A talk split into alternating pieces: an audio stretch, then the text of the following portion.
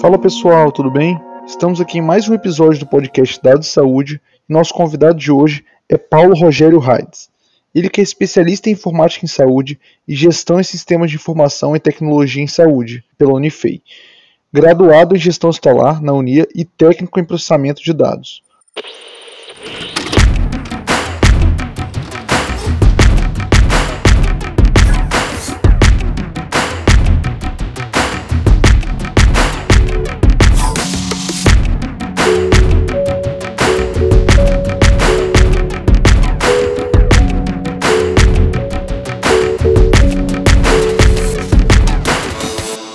Paulo, é um prazer enorme ter você aqui conosco e eu gostaria de perguntar para você como foi sua trajetória para buscar a formação em gestão hospitalar e especializar em sistemas de informação na saúde.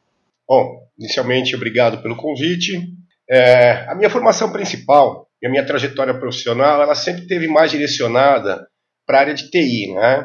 atuando aí em empresas como a IBM, como Compaq, HP e a Microsoft.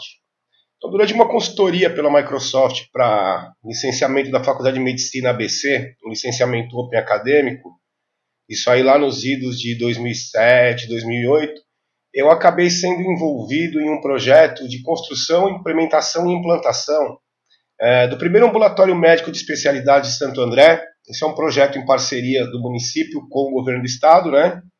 É, esse projeto aí durou cerca de uns quatro anos é, quando eu entreguei esse projeto, inauguramos, a presidente da Fundação ABC, né, que é a, a, a, responsável, a organização social responsável ali por praticamente toda a saúde do ABC, a região onde eu, eu praticamente moro e cresci, é, eles acabaram me, me fazendo um convite para é, montar um departamento de implantação de unidade de saúde para o Grande ABC, por quê?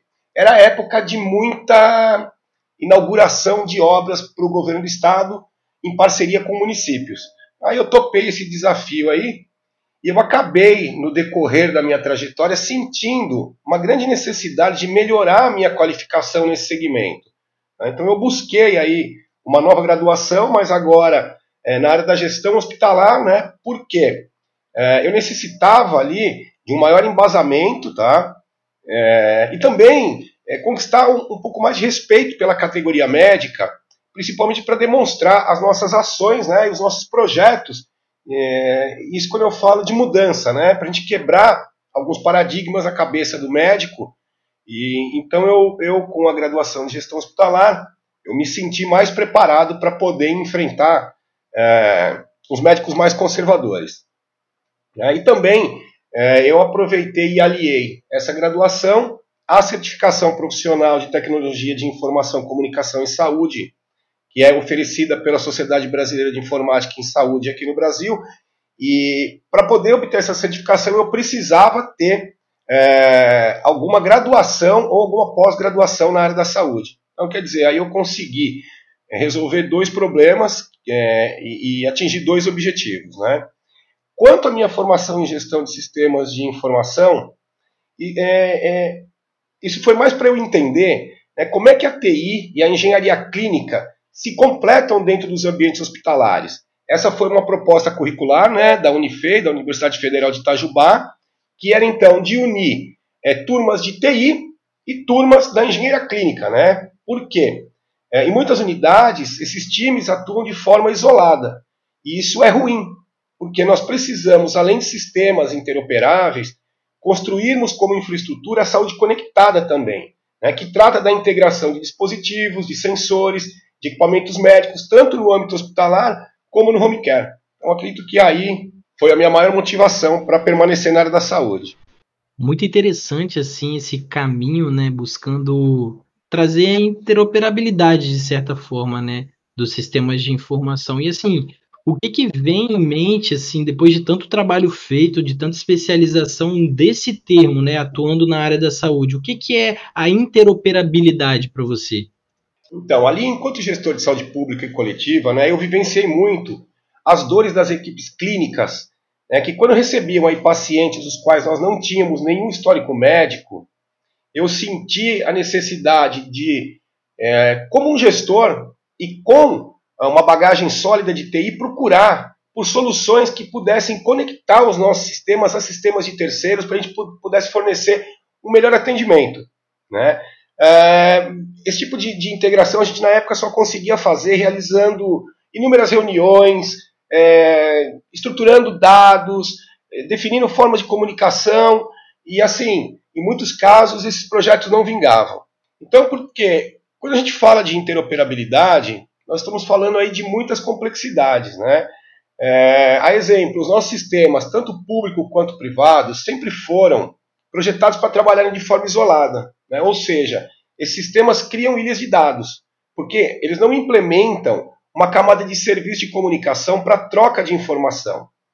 A gente tem ainda aí um outro agravante, que é que a, praticamente todos os fornecedores de sistema de prontuário eletrônico e sistemas especialistas, eles mantêm esquemas de base de dados e modelos de informação proprietários, além de uh, utilizarem diferentes tabelas de codificação de exames e medicamentos, e o que infelizmente ainda é uma realidade. É, mesmo apesar desses padrões médicos da HL7 estarem disponíveis gratuitamente para uso desde 1987, é, esses ainda são pouco entendidos e utilizados no Brasil. Né? Isso vem mudando a passos curtos, tá? mas eu tenho percebido essa mudança por atuar com HL7 desde 2010. É, um benefício de se adotar em um padrão HL7 é que nós vamos aí eliminar uma enorme carga de trabalho pois milhares de casos de uso já estão resolvidos, ficando apenas para o implementador local definir regras de negócio e especificidades encontradas nos estabelecimentos de atendimento à saúde. Perfeito. Você acha então que, seguindo nessa linha, é, chamar a interoperabilidade de intercomunicação envolvendo mais as pessoas seria meio que a chave para os dados serem geridos melhores na prática médica e assistência à saúde? Eu concordo plenamente, tá? Porque a interoperabilidade ela se inicia pelas pessoas construindo acordos em consenso e atribuindo principalmente o correto nome às coisas médicas. Né? Um outro ponto importante é, é, o contexto em que esse dado médico foi gerado. Né? Isso é de suma importância para a prática clínica no âmbito eletrônico. Né? Um exemplo, por exemplo, a gente pode tomar uma medida de pressão arterial de um paciente por, um, por uma equipe. Mas esse paciente ser encaminhado com resultado para um médico que não sabe é, se esse paciente estava lúcido, se ele estava sentado, se ele estava de pé, se ele já tomado alguma medicação antes da coleta dessa pressão, se ele é hipertenso e outros tantos detalhes para afirmar que os valores medidos estão de acordo com a situação para aquele paciente. Né? Imaginemos assim o seguinte caso: uma pessoa hipertensa que tem como normal uma pressão mais elevada, é 140 por 90. Né? Se o médico desse atendimento não tem essa informação, ou seja, de que ele é uma pessoa hipertensa, ele pode prescrever uma medicação incorreta e assim colocar o paciente em um estado de anormalidade. Né? Por quê? Porque ele baixou a pressão arterial. O paciente está habituado a ter uma pressão mais alta.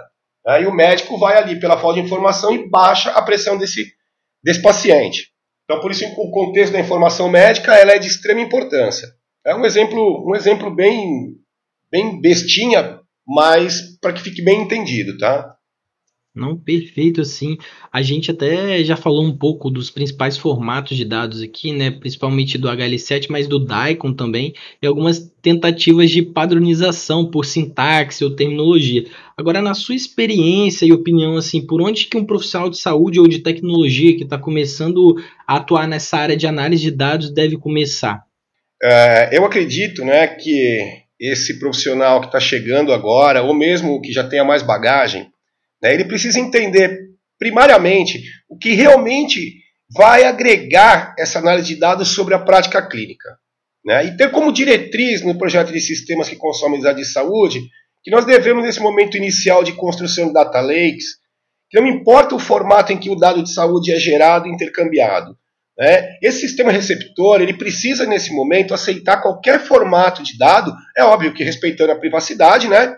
e a segurança da informação. É, indo à frente, esse profissional precisa olhar para os padrões como motor propulsor, pois diversos diferentes serviços de análise de dados estão disponíveis nas nuvens, e o padrão HL Certifier é o forte candidato para a padronização e posterior análise.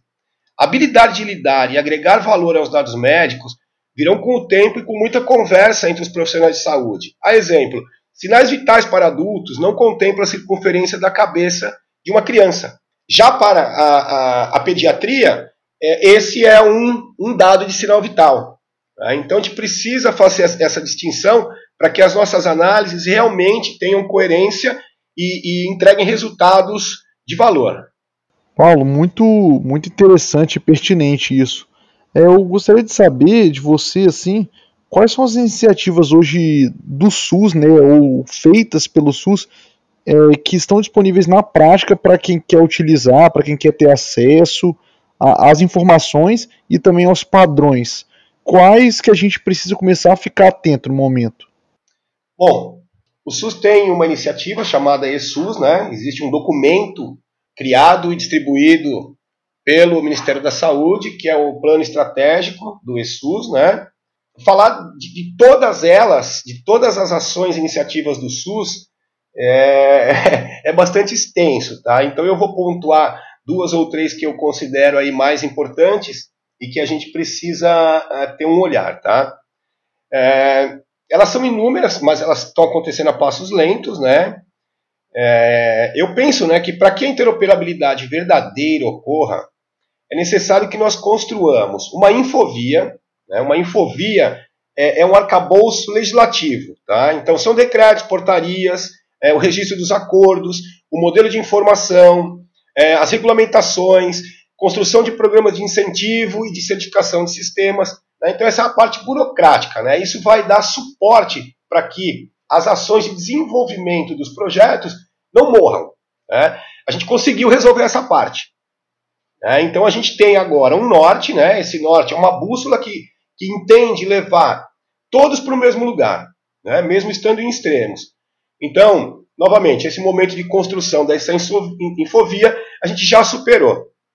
Em um momento ou outro, é, é, regula-se, altera-se, edita alguma coisa conforme a gente vai entendendo mais sobre interoperabilidade, né? porque é um tema recente no Brasil, interoperabilidade. Um exemplo de um documento muito importante disponibilizado pelo Ministério da Saúde a portaria 2073 de 2011. Essa portaria ela define é, quais os padrões e terminologias nós precisamos utilizar no ambiente SUS. Tá? Quando a gente fala de SUS, a gente está falando tanto de público como privado, ok? É, o nosso estado da arte é que nós estamos construindo agora a infraestrutura a nível federal para que a interoperabilidade possa ocorrer.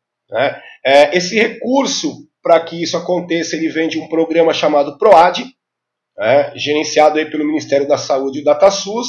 É, ele escolhe, ele seleciona hospitais de excelência para desenvolvê-los com esse recurso.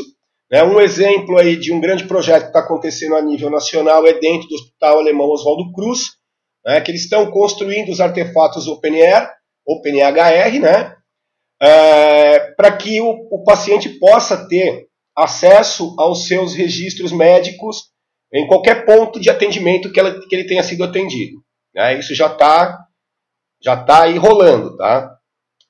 Uh, algo bastante importante de se olhar também é o barramento chamado, batizado de SOA-SUS, né, ele é um barramento que oferece diferentes serviços aí para quem consome dados de saúde. É, é, e o ponto mais importante dele é que ele permite a identificação unívoca de pacientes. É, uma outra ação, uma outra iniciativa bacana do, do ESUS é o registro de imunizações, agora de forma digital, né, porque é uma vergonha a gente ter uma cadernetinha de papel com vacina. Imagina, é, eu tenho 50 anos, a minha carteirinha de vacinação ela já se deteriorou, não tem como ter o passado. O papel já se, se, se desintegrou. Né? A gente ainda tem é, outros projetos acontecendo, como o de padronização é, das medicações, né, que é um grande problema dentro da, da área da troca da informação eletrônica. É, além de projetos de terminologias, né, que também são muito importantes para que a gente tenha interoperabilidade semântica. Né? Lá no início eu, eu falei sobre atribuir o nome correto às coisas médicas, né? É onde entra a semântica. Né? Um exemplo de semântica é se eu te disser é simplesmente manga. Na cabeça de um vem a manga da camisa, na cabeça de outro vem a manga fruta. Se a pessoa trabalha com é, controle de pragas, ele já vem uma praga que, que, que tem o nome de manga também. Então, a gente atribuir o nome correto às coisas médicas é muito importante, ok? Para que todo mundo saiba do que nós estamos falando. Perfeito, assim, você falou diversas iniciativas e ESUS do próprio Oswaldo Cruz, algumas iniciativas muito interessantes. A gente tem visto aí sendo construída né, Rede Nacional de Dados em Saúde, a RNDS. Mas assim, trazendo uma visão um pouco diferente, mas mais da atualidade do Brasil, vamos dizer assim, né, no que tange inovação tecnológica tanto do governo quanto das startups e das empresas, o que, que você acha que elas precisam as startups, o governo, essas empresas para se comunicar com os hospitais públicos e privados? Qual que é a chave para ser intercomunicável, interoperável? Bom, é muito bom ter falado da RNDS, né? É uma ação realmente de inovação. É, ela é recente.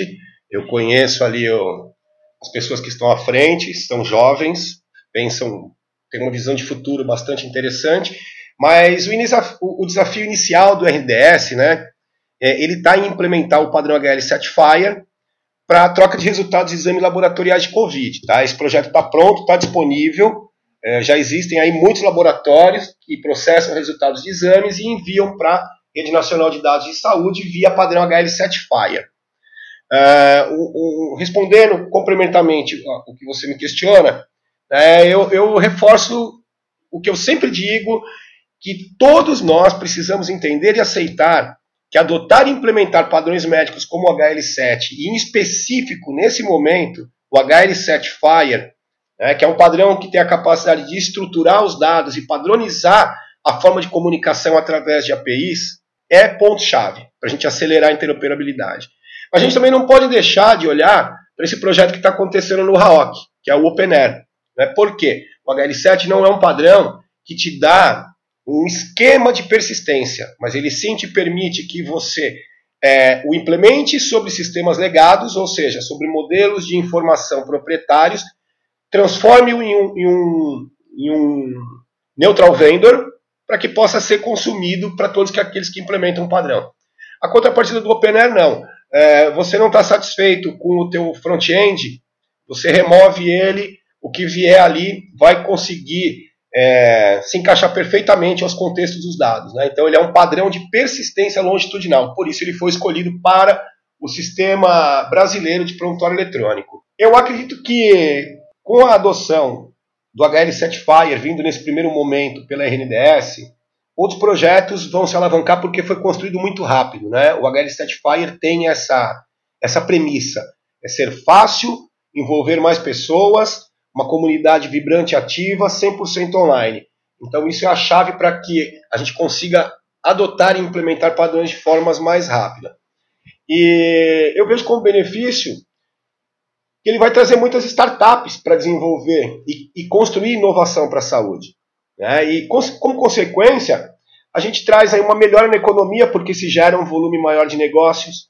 É, nós reduzimos custo, porque tem mais gente fazendo, é, isso traz como melhoria o atendimento para o cidadão, né? ele aprimora a segurança ao profissional de saúde, porque ele tem o mínimo de informação sobre aquela pessoa que ele está atendendo. Muitas vezes é um desconhecido, né? a gente não tem mais praticamente médico da família, que é, é aquele que acompanha o pré-natal, a sua infância, e isso, isso praticamente a gente não, não existe mais, a gente passa por, por plantonista o tempo todo.